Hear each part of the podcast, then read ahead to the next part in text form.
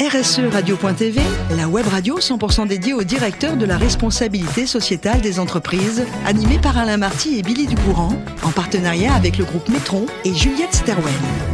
Bonjour à toutes, bonjour à tous, bienvenue à bord de RSE Radio. Vous êtes plus de 5000 directeurs de la responsabilité sociétale des entreprises et dirigeants d'entreprises abonnés à nos podcasts. Nous vous remercions d'être toujours plus nombreux à nous écouter chaque semaine. Et bien sûr, vous pouvez réagir sur nos réseaux sociaux et notre compte Twitter RSE Radio-du-Bas TV. À mes côtés pour co-animer cette émission, Tanguy Detros. Bonjour Tanguy. Bonjour Billy. Vous êtes directeur adjoint de Metron et comme partenaire, euh, j'allais dire comme deuxième mousquetaire, vous avez à côté de vous Marc Sabatier. Bonjour Marc. Bonjour Billy. Alors un coup d'épée et je raconte que vous êtes fondateur et CEO de Juliette Sterven. Aujourd'hui, on accueille Caroline Renou. Bonjour Caroline. Bonjour Billy. Alors Caroline, vous êtes présidente, on va en parler longuement, de Beurdéo. Ma chère Caroline, euh, je sais que vous êtes née à Paris, mais quand je parle avec vous, vous êtes bretonne finalement. vous avez fait, vous avez fait votre choix. Ah, c'est pas que j'ai fait mon choix, c'est que je suis née à Paris, mais j'y suis restée quelques semaines. Et sinon, j'ai effectivement été euh, élevée en Bretagne, exactement. Au beurre salé, comme on mm. dit. Dites-moi, petite, vous vouliez être astronaute. C'est pas un métier de fille, ça ah, je me suis jamais posé la question de savoir si un métier était pour les filles ou pas. Et vous avez pas non plus, vous êtes pas, vous êtes beaucoup trop jeune pour avoir connu les premiers pas sur la Lune. Pourquoi astronaute? Euh, je sais pas, j'étais euh, j'étais fascinée par euh, par euh, par les planètes, par le fait de de découvrir, de, de savoir ce qui se passait au-delà de la planète Terre, avant de m'intéresser à la planète vraiment. voilà. Voilà. Alors vous allez passer un bac scientifique, puis vous faites une école de commerce à Angers, les sacs, et vous reprendrez des études un petit peu plus tard avec le collège des hautes études de l'environnement et du développement durable. Alors. Tout à fait on va repartir à vos premières études. Vous faites, euh, je ne sais pas si c'est une chance finalement, vous faites pendant vos études un stage à Budapest. Oui. En Hongrie, dans un cabinet de recrutement qui finalement vous garde. Vous étiez chargé à l'époque de recherche et vous identifiez des candidats pour des postes chez Enfin dire déjà à l'époque. C'est ce que vous faites aujourd'hui. Tout à fait. Alors en fait, c'était euh, c'était la grande époque de l'ouverture de ce qu'on appelait les pays de l'Europe centrale et orientale. Et il y avait aussi un côté assez euh, aventurier entre guillemets, enfin toute chose égale par ailleurs, bien sûr, hein, euh, d'être d'être à ce moment-là dans ces pays. Mais après ce job, on vous retrouve chez Elian, qui est une société anglaise. Vous étiez en poste, si mes souvenirs sont bons, à Bruxelles et ensuite au Luxembourg. Tout à fait. Mais dans votre tête, vous avez toujours été passionné par l'environnement, surtout depuis l'année 2007, euh, je crois, les accords de Grenelle. Oui, c'est ça. En fait, l'environnement, moi, c'est un sujet qui mmh. m'intéressait, la responsabilité sociétale des entreprises aussi, mais il n'y avait pas de job euh, à l'époque. Mais en 2007... en 2007, on a commencé à en parler davantage, exactement. Alors, il vous faut trois ans pour que ça mûrisse, mais c'est ce qu'il faut pour créer quelque chose. Et euh, trois ans après ces fameux accords de Grenelle, vous ouvrez votre cabinet de recrutement pour les métiers à impact positif qui s'appelle Burdeo. Expliquez-moi comment Burdeo sera suivi quelques temps après, quelques années, hein, on va dire, euh, avec la création de People 4, euh, euh, People for Impact, on va le dire en anglais, c'est quand même mieux. C'est une plateforme qui est dédiée au freelancing, des métiers à impact positif, donc là, RSE, développement durable, engagement sociétal, finances durables, et on arrive évidemment au sujet qui nous tient à cœur aujourd'hui. Pourquoi vous avez lancé ça, ça manquait ou vous pensiez ce genre d'agence? urgence euh, tout à fait. Alors quand j'ai créé Burdeo il y a 12 ans, c'était euh, très pionnier et euh, les gens avec qui j'étais en contact étaient effectivement très pionniers, très convaincus et puis se formaient eux-mêmes sur les sujets ou quasiment. 2019, là, le sujet est quand même devenu beaucoup plus dans l'air du temps. les directeurs, les directrices RSE avaient aussi besoin d'être accompagnés par des experts sur des sujets comme la, le carbone, la biodiversité le sourcing responsable, parce que ce métier, il est, euh, il est magique, mais il est très, très complexe. On ne peut pas être expert euh, de tous les sujets. Et il n'y a pas un métier, il y en a plusieurs. Alors, on va vous, vous questionner parce que ce sont des métiers qui prennent de l'importance. Comment y arriver? Comment les découvrir? On ne peut pas dire, il y a des formations, mais il n'y a pas une école dédiée à la RSE au sens large. Première question, elle vous est posée par Marc. Alors déjà, euh, bravo pour Burdeo pour votre parcours. Euh, c'est vrai que les, métiers autour de l'impact positif, du développement durable sont euh, énormément spécialisés depuis dix ans. Donc moi, je suis absolument convaincu qu'il faut des cabinets qui soient, spécialisés également. Enfin, surtout que si on veut traiter les choses en profondeur, il faut avoir des compétences très verticales, techniques aujourd'hui. Et euh, j'ai lu euh, un article que vous avez euh, écrit et vous parliez des formations qui se sont créées depuis quelques années. Je crois que vous disiez qu'il y avait peut-être 500 formations aujourd'hui. Je me demandais néanmoins si vous estimiez qu'elles étaient bien adaptées aux besoins des entreprises. Euh, Alors, euh, effectivement, il y a un, foisonnement de formations euh, sur le sujet.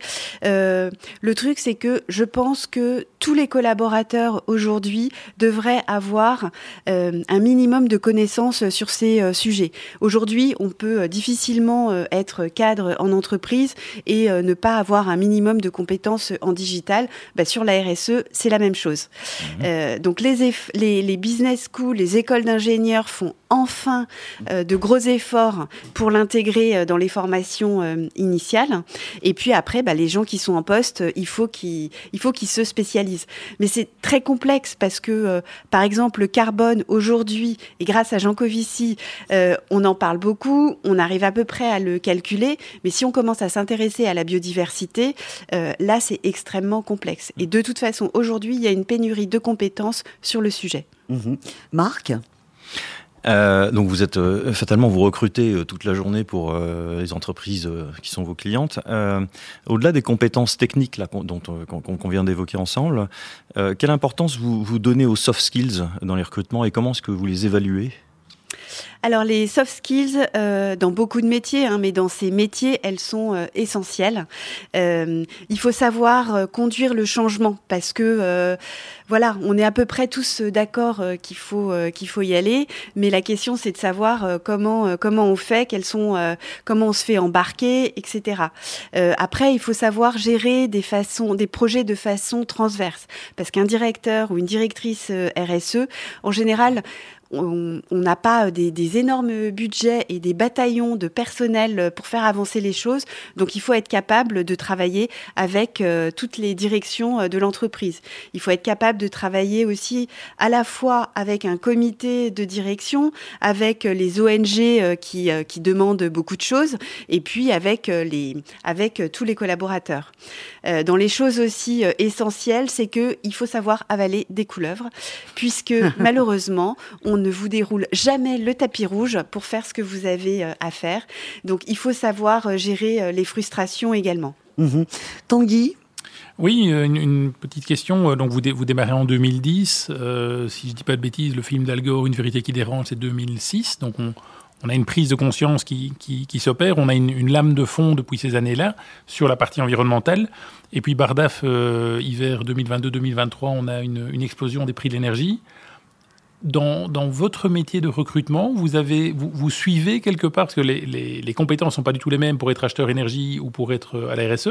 Est-ce que vous avez aussi ressenti ce, pic? Est-ce qu'il y a eu un, transfert de, de, recherche de profil plus sur la partie achat que sur la partie performance énergétique? Euh, en fait, moi, j'ai vu une première évolution en 2016 suite aux accords euh, de Paris, euh, où là, les contraintes réglementaires sont devenues plus fortes. et bon, faut pas se leurrer. effectivement, tout le monde veut changer le monde, mais c'est quand même beaucoup le réglementaire qui fait avancer les choses, malheureusement, et les financiers. Donc là, j'ai vu euh, davantage de professionnalisation et de spécialisation. Euh, et puis 2019-2020, euh, ça a été l'explosion. Alors aujourd'hui, effectivement, des acheteurs en, en, énergie, on en demande, mais on demande toujours aussi des directeurs RSE parce que les ETI, donc les entreprises de taille intermédiaire, se mettent sur les sujets. les grandes entreprises ont davantage de gens spécialisés, par exemple sur le bien-être animal, sur euh, ou alors des directions à double casquette comme le marketing responsable par exemple. On parle aussi beaucoup d'économie euh, circulaire. Et puis alors les deux compétences que tout le monde cherche, c'est euh, le carbone et la CSRD, donc qui est une réglementation qui va s'imposer en France à partir de 2024. Et il n'y a pas d'expert CSRD puisque personne ne comprend vraiment comment ça fonctionne. Alors comment on va faire? Comment on va faire? Eh ben, il faut se former, il faut s'informer, se retrousser les manches. Et sur la CSRD en particulier, c'est vraiment important que les directions financières euh, s'emparent du sujet parce que c'est de la data, c'est de la donnée, et ça, c'est le métier des financiers de savoir la mesurer. Mhm. Tanguy, autre question. Euh, oui, comment est-ce que Burdeo intègre la, décarbonation dans votre stratégie RSE alors euh, nous, en tant qu'entreprise, euh, nous sommes labellisés euh, Bicorp. donc Bicorp, c'est un label international dont j'aime bien le clem. C'est ne pas être les meilleurs du monde, mais les meilleurs pour le monde.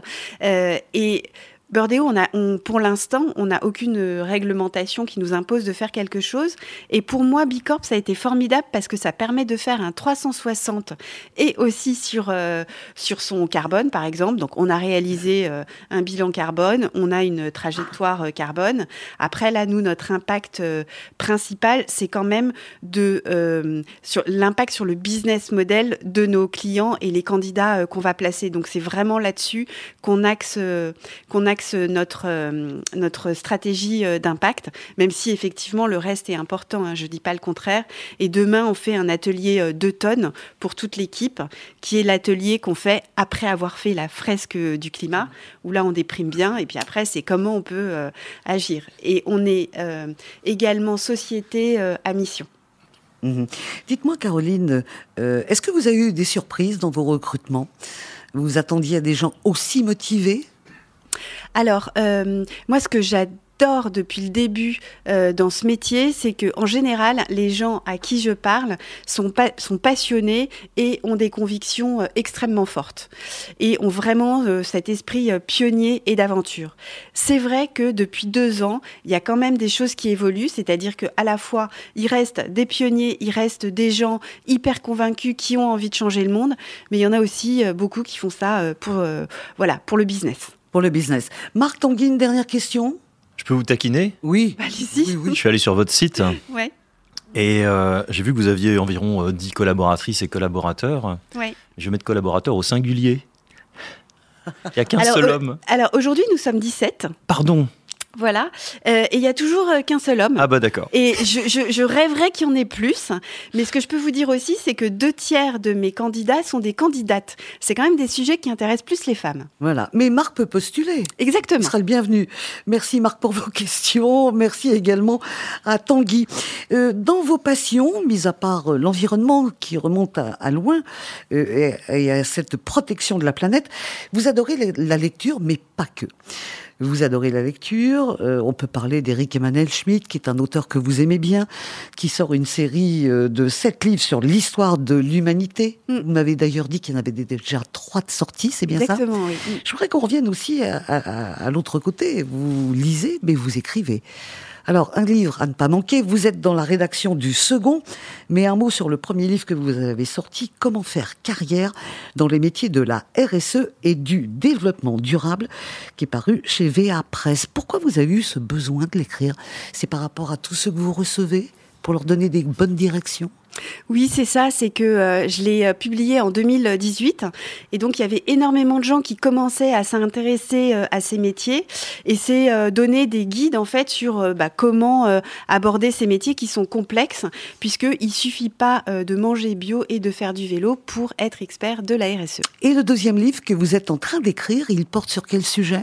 Alors là, le sujet, il s'adresse plus aux cadres qui sont en entreprise et qui ont besoin de faire évoluer leur métier. Comme je le disais, je pense qu'un directeur financier euh, qui ne sait pas prendre en compte euh, la CSRD et donc un certain nombre de critères euh, qu'on appelle ESG, environnement, social, gouvernance, il ne pourra pas faire son métier demain. Un directeur marketing qui ne sait pas intégrer l'économie circulaire dans ce qu'il fait, pareil, il sera obsolète, si je puis me permettre, demain. Mhm. Quand on vient vous voir parce qu'on est intéressé par les métiers que vous allez proposer aux entreprises, est-ce qu'il y a un niveau minimum?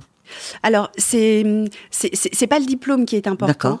Euh, en revanche, ce qui est très clair, c'est qu'aujourd'hui, euh, il, il, est nécessaire de se former euh, à ces sujets si on s'y intéresse.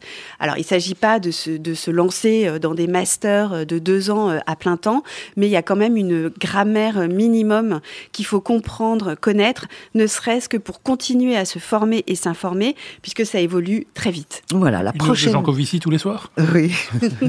la prochaine interview qu'on fera avec Caroline, ça se fera dans les Alpes du Sud, en été comme en hiver, parce que c'est une région où vous adorez randonner. Merci Caroline, merci à Tanguy, merci beaucoup à Marc. C'est la fin de ce numéro RSE. Retrouvez toute notre actualité sur nos comptes Twitter et LinkedIn. On se donne rendez-vous mardi prochain à 14h précise pour une nouvelle émission. L'invité de la semaine de RSE Radio, une production B2B Radio.tv en partenariat avec Metron et Juliette Stawen.